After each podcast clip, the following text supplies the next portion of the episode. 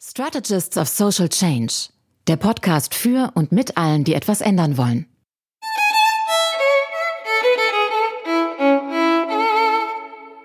Herzlich willkommen zurück bei den Strategists of Social Change. Vor mir sitzt äh, ein Gast, der war Migrant des Vertrauens mit seiner Hotline für besorgte Bürger und Bürgerinnen. Er hat MeToo, die Twitter-Debatte zu Alltagsrassismus gestartet. Er ist außerdem der Gründer und Leiter des Viel Respekt Zentrums in Essen. Er ist Buchautor, Filmemacher und hier jetzt bei mir vom Mikrofon. Hallo Ali Jan. Hallo Sergus, vielen Dank für die Einladung. Vielen Dank, dass du dabei bist. Ich will gleich nochmal zurückgehen in etwas schwierigere Zeiten, ähm, die Konflikte rund um Geflüchtete 2015, 2016.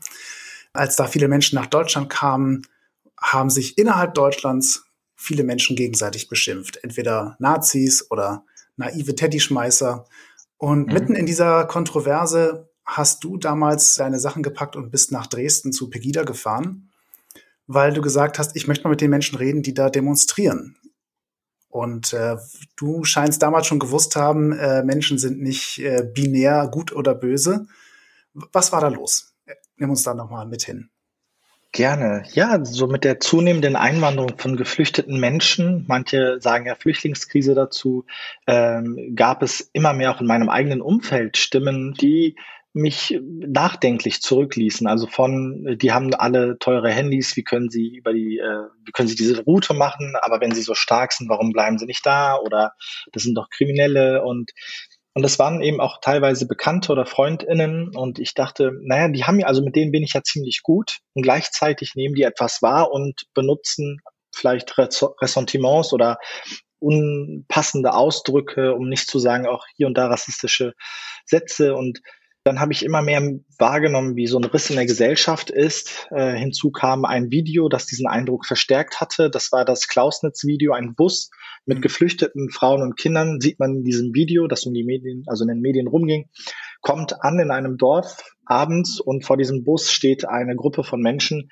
skandiert, wir sind das Volk ab nach Hause und äh, die Frauen und Kinder im Bus, die geflüchtet sind, haben Angst, äh, ein, das eine Kind weint und ich habe mir gedacht, wie kann ich so etwas vorbeugen? Wie kann ich das vermeiden, unterbinden, langfristig? Also wo muss man ansetzen? Und in meinem Umfeld waren entweder Menschen, die ähnliche Sachen gesagt haben oder eben gesagt haben, nee, mit solchen reden wir nicht und einfach so ein komplettes Ost-Bashing auch, also Sachsen, Sachsen-Anhalt, Thüringen-Bashing. Und ich dachte mir irgendwie, naja, vielleicht ist es doch ein bisschen komplexer, das Ganze. Und ähm, mhm. ich wollte herausfinden, wo ich ansetzen kann. Und dafür musste ich mit denen Menschen, mit den Menschen reden, über die sonst so viel gesprochen wird. Dann bin ich hingefahren. Und was hast du erlebt? Also ich habe äh, herausfinden müssen, dass ich äh, das Annäherung, dass das erstmal ein interessantes Thema ist, Kommunikation. Äh, das ist so vielleicht vorweg das wichtigste Erlebnis. Ähm, wie sehe ich Menschen? Wie rede ich mit ihnen? Was ist das Ziel? Ähm, und auf dieser Reise war ich an verschiedenen Stationen. Also ich war in Hoyerswerda, ich war in Dresden, ich war in Leipzig äh, und auch an Orten, wo es Schüsse auf Asylbewerberheime gab oder Demonstrationen. Und ähm, habe mich dann zum Beispiel in einen Ratskeller gesetzt und dort versucht, äh, irgendwie Kontakt aufzubauen. Wenn jemand einen Radler bestellt hat, habe ich auch einen Radler bestellt. Wenn jemand Königsberger Klopse bestellt hat, habe ich das auch bestellt. Also ich musste mir Gedanken machen, wie funktioniert das eigentlich mit mhm. Annäherung, Identifikation, Wertschätzung? Von null auf, ja, von der Pike auf im Feld, das heißt nicht durch Theorie. Und dann besonders eben als jemand, den die ja eigentlich nicht hier haben wollen. Wir als Familie waren auch geflüchtet. Also sehr spannende Konstellation und ähm, ich bin aber mit vielen Eindrücken und eben auch Erkenntnissen rausgegangen. Das auch. Vielleicht kannst du noch mal so ein bisschen, ähm, ich meine, du hast wahrscheinlich auch bestimmte Ideen davon gehabt, wie die äh, Menschen so drauf sind, die in Regionen leben, in denen es einfach mehr solche Demonstrationen gibt, die äh, geflüchtete Menschen ablehnen. Mhm. Also mit bestimmten Vorerwartungen bist du ja auch dahin gefahren. Mhm. Also ein Bild macht man sich ja trotzdem irgendwie. Ähm, inwieweit hat sich dein Bild von Menschen in Sachsen, in Thüringen äh, vielleicht ergänzt durch diese Reise? Also was ich vorher nicht wusste, ist, dass es beispielsweise in Leipzig ja eine unfassbar krass linke Szene gibt. Also so richtig Antifa hoch zehn, äh, die, äh, also ob es jetzt, weißt du, so, also das hätte, hätte man so, äh, wusste ich natürlich nicht. Damals 21 Jahre alt, äh, habe in Gießen studiert und das tatsächlich gibt's das noch. Also ich habe das erlebt vor vier, fünf, sechs Jahren, dass Menschen einfach über über den Osten reden, so ach alles braun, dunkel Deutschland und so mhm. weiter und du fährst dahin, da eine Initiative für Geflüchtete, da linke Gruppen und so weiter. Also es ist ein bisschen komplexer das Ganze. Aber das Krasseste war natürlich äh, erstmal so etwas wie mit den Konsequenzen der Wende irgendwie in Kontakt zu kommen. Also die Leute, die darüber gesprochen haben, was das für Spuren hinterlassen hat und wie das zu, mhm. also wie das auch zusammenhängt irgendwie mit den Geflüchteten, die jetzt kommen, darauf hingewiesen zu werden, unter anderem, zum anderen aber auch, was strukturelle Probleme bedeuten, beispielsweise wenn Betriebe zumachen, ähm, es eine marode äh, Busverbindung gibt ähm, oder fehlende ähm, Menschen irgendwie keinen Arzt oder eine Ärztin finden auf dem Land und viele andere Fragen auch. Und, ähm, und es, es war spannend, halt mit den Menschen irgendwie über sowas zu reden und zu merken, manchmal, nicht immer, manchmal geht es nicht vordergründig um die Zugewanderten oder Eingewanderten, sondern letztlich um soziale Fragen. Und mhm. äh, das hat in mir natürlich die große, ein großes Interesse ge äh, geweckt. Wie, wie können wir so kommunizieren, dass wir ja nicht äh, Hasstiraden und äh, sehr rassistisch über besonders vulnerable Menschen reden, äh, weil die damit erstmal nichts zu tun haben. Ähm, und warum pauschalisieren wir und reden nicht über soziale Fragen und so weiter. Das waren so mhm. auch Erkenntnisse. Damals warst du der Migrant des Vertrauens, den Namen hast du dir selbst gegeben und bist sichtbar wirklich sehr, sehr weit äh, auf Menschen zugegangen. Hast zugehört, Verständnis geäußert. Ein paar Jahre später hast du dann Verständnis eingefordert. Äh, Verständnis für Erfahrung von Alltagsdiskriminierung ähm, die wahrscheinlich der Mehrheitsgesellschaft oft gar nicht bewusst sind, dass es die gibt, dass Menschen mhm. sowas erleben. Und das war die MeToo-Debatte. Mhm. Ich glaube, beides kommt ein bisschen aus dem ähnlichen Grundverständnis, oder? Also mhm. Also vielleicht ist es dein, dein Plädoyer für wechselseitigen Respekt, wechselseitig, wirklich von beiden Seiten. Aber es lagen ja Jahre dazwischen. Ja. Ähm, und du schreibst in deinem Buch auch, dass du während dieser zweiten MeToo-Debatte selber auch manchmal angespannt warst, auch gedacht hast, bin ich jetzt hier plötzlich vielleicht noch härter geworden ja. zu mir oder zu den anderen?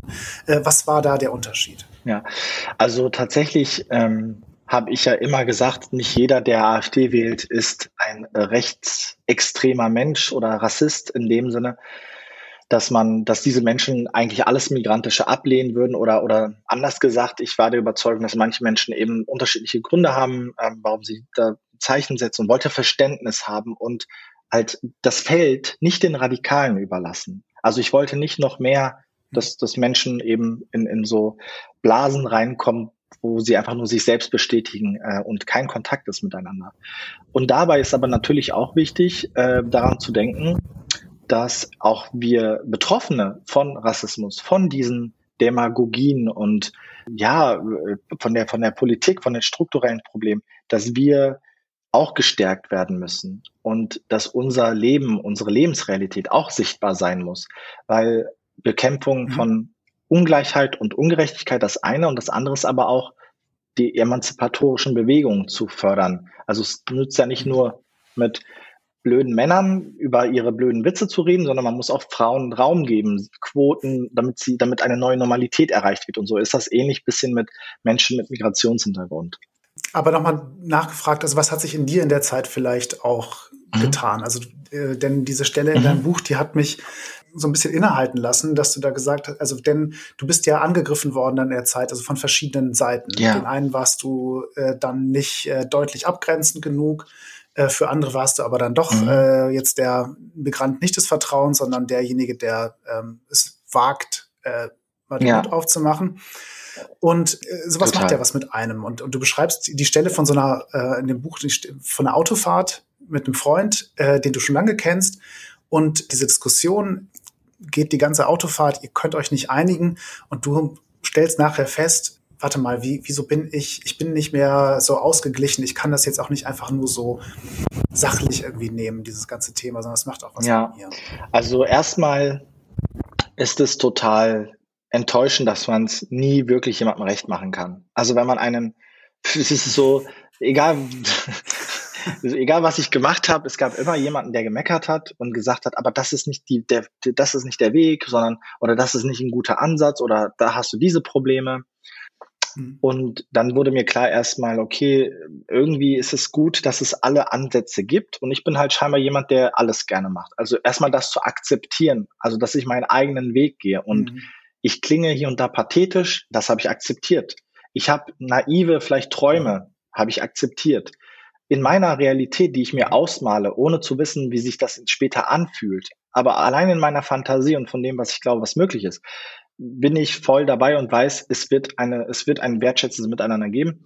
Aber irgendwann habe ich gemerkt, okay, nicht alle sind so und andere haben auch ihre Gründe, warum sie das denken. Also wenn jemand keinen Bock auf Dialog mit einem äh, stramm rechten Menschen hat oder vielleicht einem Menschen, der so rechtstendierend ist, dann ist das völlig zu akzeptieren. Und also auch so, ich habe vielleicht die Kapazität oder den, den Wunsch intrinsisch, aber andere nicht. Und da ging es halt viel auch um, mhm. wer bin ich eigentlich? Was will ich? Ja, und ich bin derjenige, der gerne für Vielfalt sorgt, gerne konstruktiv bleibt, ähm, äh, im Sinne von, dass man versucht, gemeinsam nach vorne zu blicken auch. Aber das war halt schmerzhaft, weil man einfach, weil der Boden einem immer weggenommen wird, dass, weil Menschen immer sagen, äh, das, was du da eigentlich promotest, ist schädlich oder das ist nicht genug. Ähm, und das ist ja mittlerweile mein Beruf, also es ist ja nicht nur ein Ehrenamt. Und deswegen nehme ich das sehr zu Herzen. Und alles, was ich tue, hängt ja unmittelbar auch mit meiner Geschichte zusammen. Insofern sind das schon auch trotz Professionalität immer Themen, die einem sehr nahe gehen, wenn Kritik kommt. Ein großes Thema für dich ist auch, dass es Heimat im Plural gibt. Dass ähm, Heimat der Ort ist, an dem man vertraut ist und sich akzeptiert fühlt. Und natürlich kann es da jetzt natürlich auch mehrere mhm. Orte geben. Du hast auch ähm, oft erklärt, dass Deutschland für viele Menschen auch deshalb ein geschätzter Ort ist wegen des Gesellschaftsmodells, weil bestimmte Freiheiten hier möglich sind.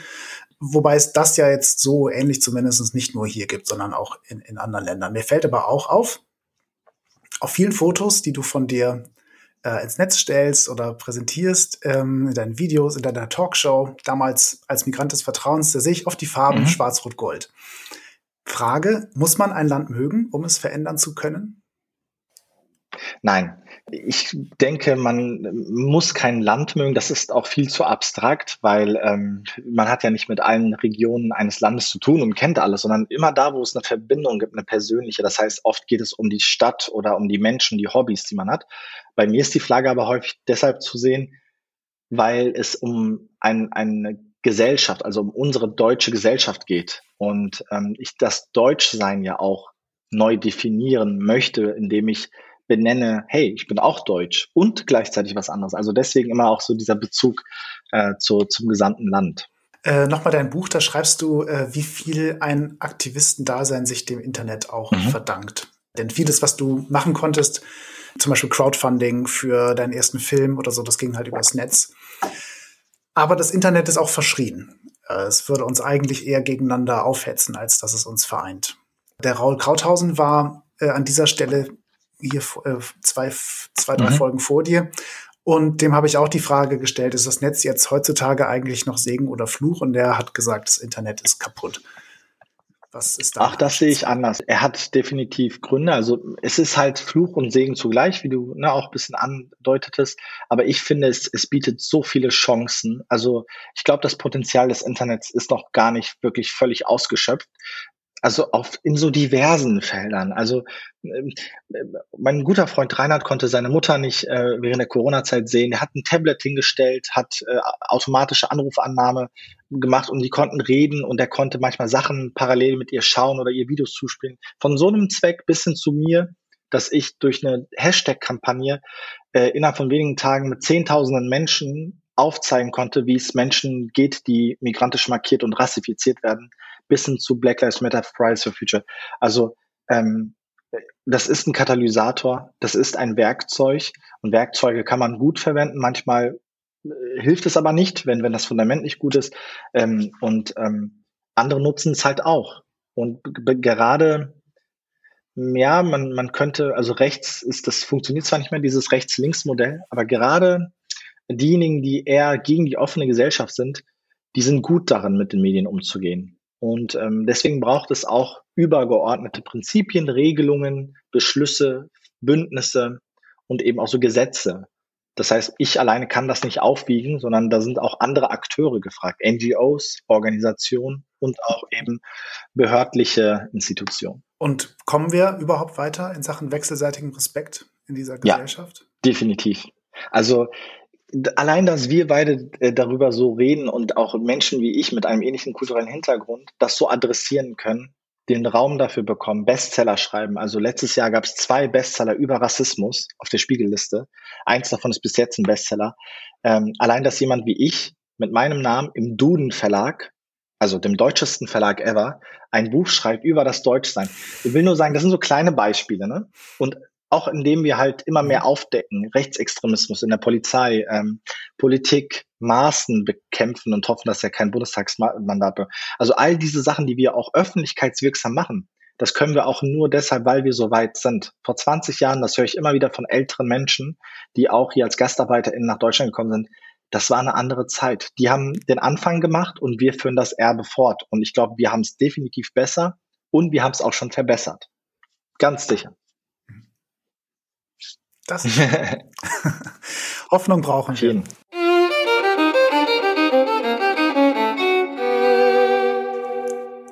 Äh, sprechen wir über noch ein bisschen über deinen Weg. Du bist vom Theater über UNICEF Hochschulgruppen, äh, dann über One, die Entwicklungsorganisation, zur Frage weltweiter Ungerechtigkeiten mhm. gekommen.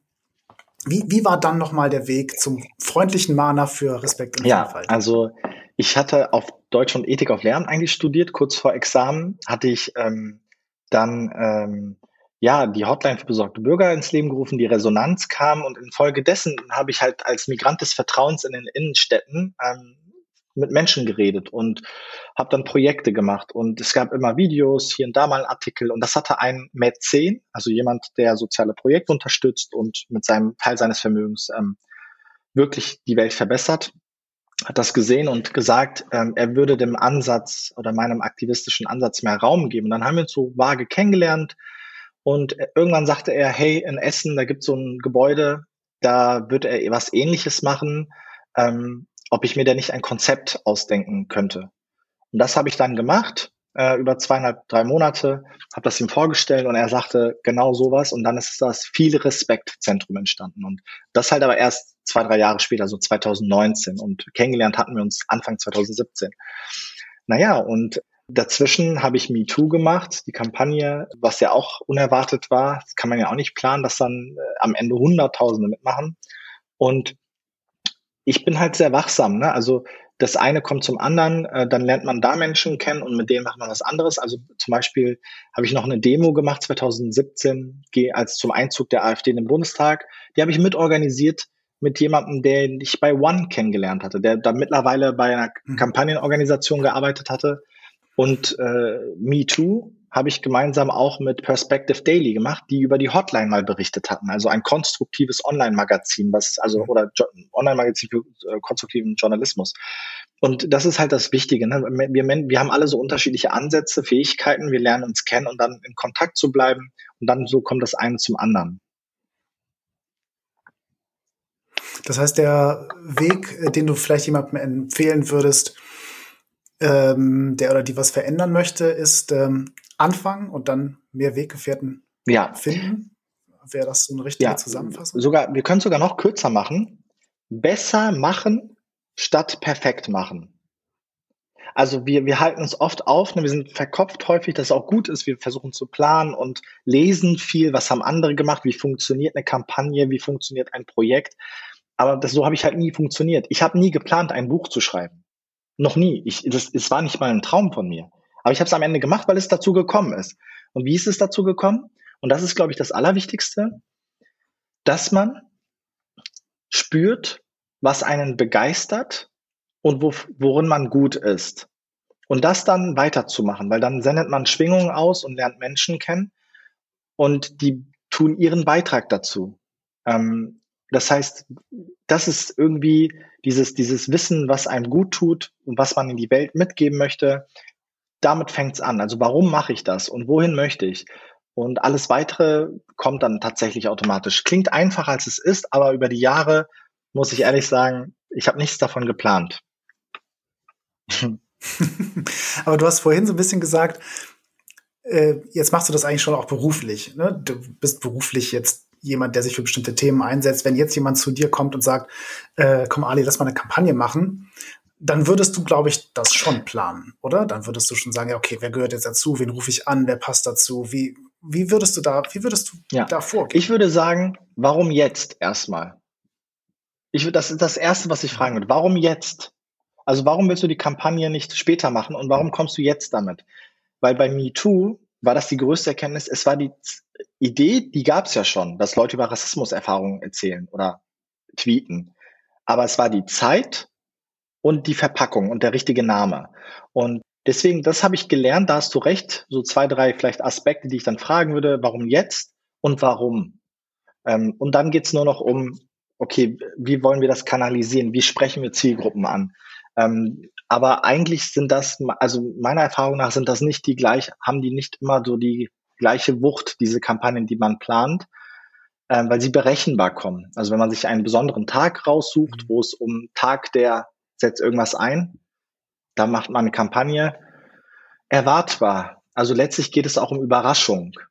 Wo kann ich eine Überraschung schaffen? Weil das wird dann anders wahrgenommen, anders rezipiert.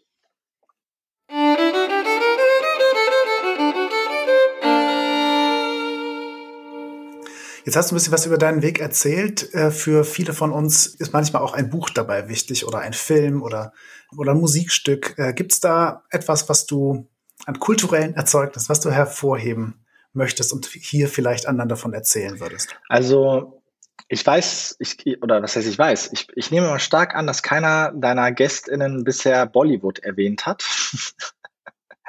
ähm, zum einen und zum anderen hat es mich sehr geprägt tatsächlich also das muss nicht tatsächlich der, die, der indische Hollywood-Markt, also Bollywood sein, aber bei mir war es so, da habe ich halt Ideen mitbekommen in den Filmen, eine Lebensfreude und auch die Überwindung von Grenzen. Ne? Also wenn dann der Mann aus Pakistan die Hindu geheiratet hat und dann die Familie dagegen war und man ist am Ende hat die Liebe doch gesiegt.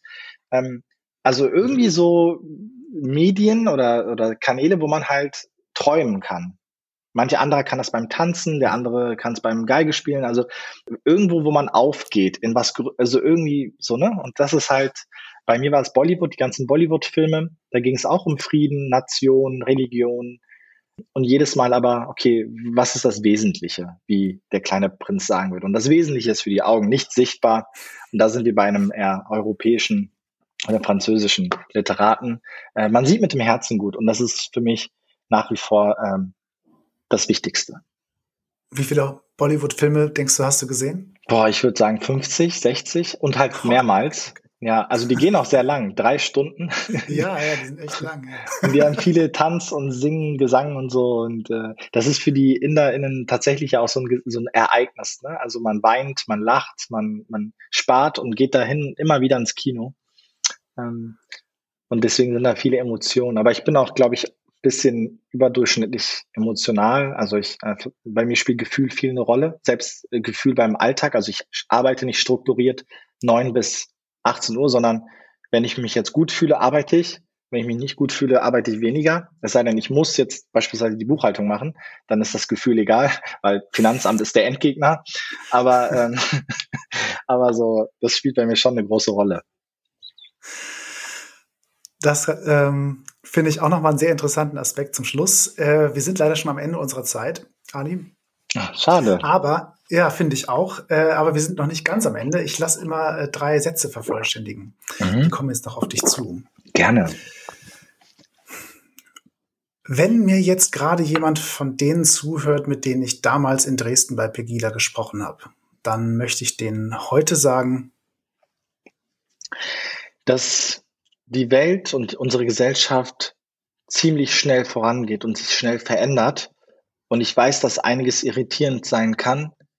Und gleichzeitig möchte ich einladen, Raum zu geben für Veränderung und mal eine andere Perspektive einzunehmen. Denn manchmal ist es nicht so angsteinflößend, wie man das denkt am Anfang.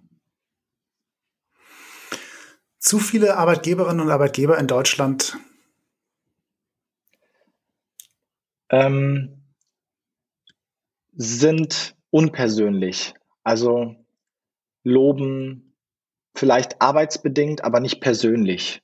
Das war jetzt nicht vollendet der Satz, aber letztlich meine ich damit, dass man vielleicht mehr die persönliche Ebene bewahren könnte. Auf die Familie mal eingehen oder die Hobbys. Das, den Charakter des Menschen.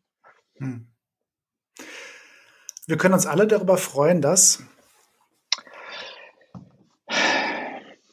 wir im 21. Jahrhundert leben, weil es die beste Zeit ist, die es bisher gab und die friedlichste und auch empirisch gemessen, außer beim Thema Klimawandel, die fortschrittlichste Zeit. Die Zeit, die eigentlich beweist, dass die Menschheitsgeschichte eine Erfolgsgeschichte ist. Wunderbar, ich danke dir ganz, ganz herzlich, Ali. Das war Ali Jan bei den Strategies of Social Change. Vielen Dank, Danke. dass du da warst. Hat äh, großen Spaß gemacht, mit dir zu sprechen. Tun wir was dazu.